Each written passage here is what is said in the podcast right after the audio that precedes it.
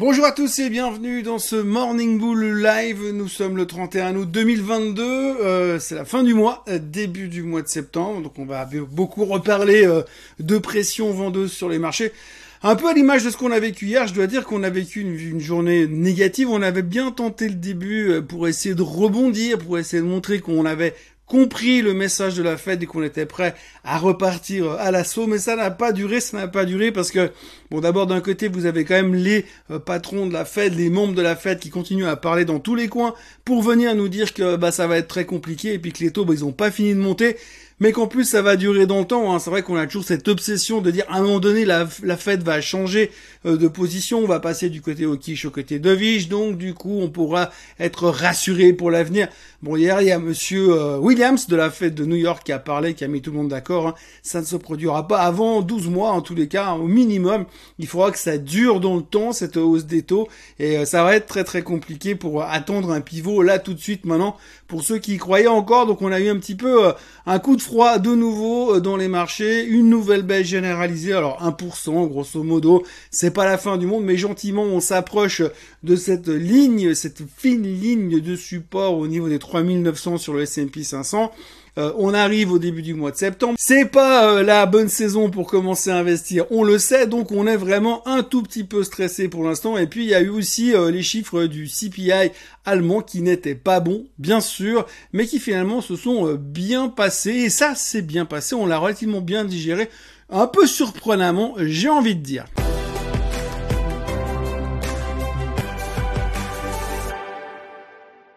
Donc oui, globalement, alors passons, commençons, euh, une fois n'est pas coutume, commençons par l'Europe. Eh bien, l'Allemagne hier a publié un CPI à 8,8% euh, par rapport à 8,5% le mois dernier. Donc ça continue de monter. Les commentaires sont très négatifs. Les spécialistes s'attendent à pire au mois de septembre et encore pire au mois d'octobre. Même certains parlent de voir une inflation allemande à plus de 10% euh, pour la fin du mois d'octobre. Une des raisons principales, bah, c'est évidemment l'augmentation du coût de l'énergie qui va coûter beaucoup, euh, qui va coûter très cher aux Allemands ces prochains temps. Alors la bonne nouvelle qui a fait probablement monter le DAX hier, c'est aussi euh, le principe de base que les Allemands ont visiblement suffisamment de gaz, stocké suffisamment de gaz pour pouvoir tenir cet hiver. Donc ça c'est la bonne nouvelle qui peut-être rassurer un tout petit peu le marché allemand. Mais évidemment, de l'autre côté, quand vous avez payé aussi cher du gaz pour le stocker, eh, forcément, il va y avoir une répercussion et il faudra voir aussi les factures d'électricité de monsieur tout le monde et des entreprises durant les prochains mois qui risquent de faire quand même très très mal euh, à l'Allemagne. Alors, ce sera un peu pareil dans toute l'Europe, hein, puisque la problématique gentiment qui commence à arriver, c'est le problème de l'Europe dans sa totalité. L'Allemagne a des problèmes par rapport au gaz et donc à l'inflation qui augmente. Et de l'autre côté, vous avez euh, vous avez la l'Italie qui est complètement surendettée. D'ailleurs, ce matin, on avait euh, pas mal d'articles qui circulaient en disant que les hedge funds sont en train de massivement attaquer la dette italienne pour jouer eh bien un défaut de la dette italienne. Alors, je vous laisse imaginer ce qui pourrait se passer si l'Italie faisait défaut, mais ça fait un moment qu'on en parle. Ils n'ont pas vraiment de gouvernement, ça reste euh, complètement bricolé. De l'autre côté, on a de toute façon un niveau d'endettement qui est insupportable par rapport au PIB en Italie. Et puis, euh, on n'a pas vraiment le reste de l'Europe qui est dans une position de stature suffisamment puissante pour pouvoir réussir finalement à aider l'Italie. Hein.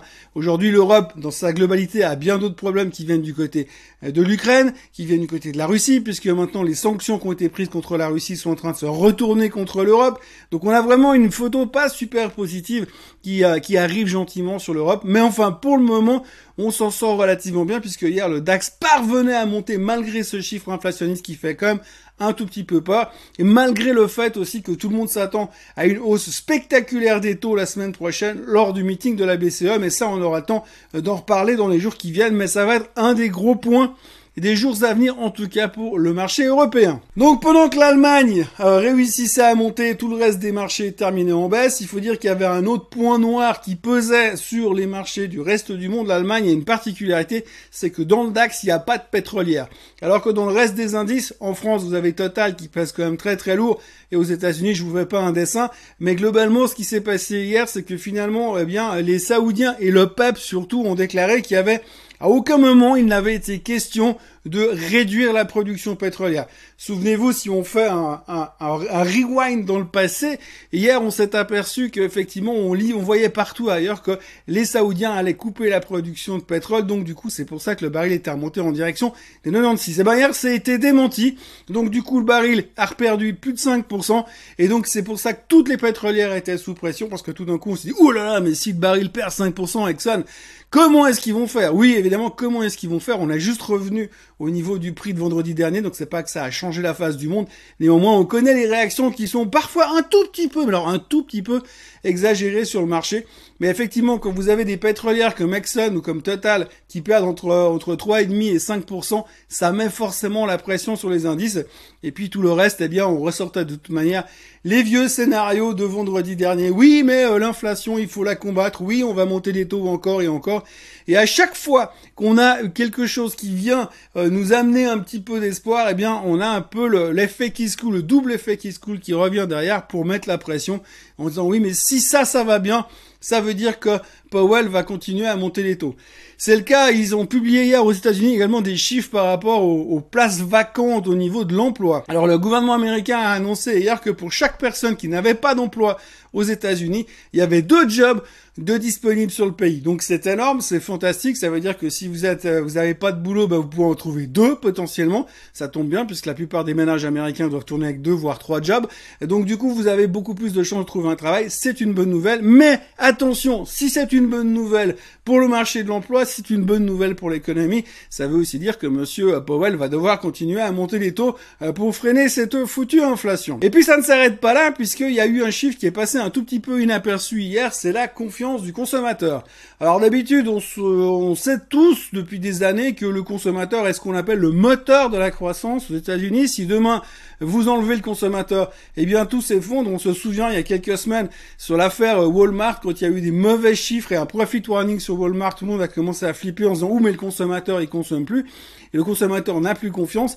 Eh bien euh, hier on a fait, on a vu le sondage du con, la confiance du consommateur qui était nettement en dessus et des attentes du marché. Les attentes étaient autour de 96 et on est sorti en dessus de 100, donc très positif du côté de la confiance du consommateur. Je sais pas où est-ce que, où est-ce que les mecs ils trouvent la confiance aux États-Unis, mais visiblement pour l'instant ils sont gonflés à bloc en tout cas on leur vend quelque chose qui se passe très très bien euh, sur le côté américain. Alors c'est vrai qu'il y a des signaux économiques qui sont plutôt encourageants, mais de l'autre côté vous avez quand même une banque centrale qui a, qui a visiblement exprimé son intention de casser euh, les pattes arrière à l'économie pour l'instant parce qu'il faut absolument baisser l'inflation. Pour l'instant, donc le consommateur est positif, les, les indications qu'on a sur le chiffre de l'emploi est plutôt positif, ce qui est assez encourageant euh, pour les chiffres de vendredi, puisque je vous rappelle qu'il y aura les non-farm payrolls, et c'est vraiment le point d'orgue de la semaine. Ce chiffre-là va nous donner un petit peu la tendance pour la suite et voir comment ça sera interprété. De nouveau, ce sera très intéressant à observer ces prochains jours, puisque l'interprétation des chiffres de l'emploi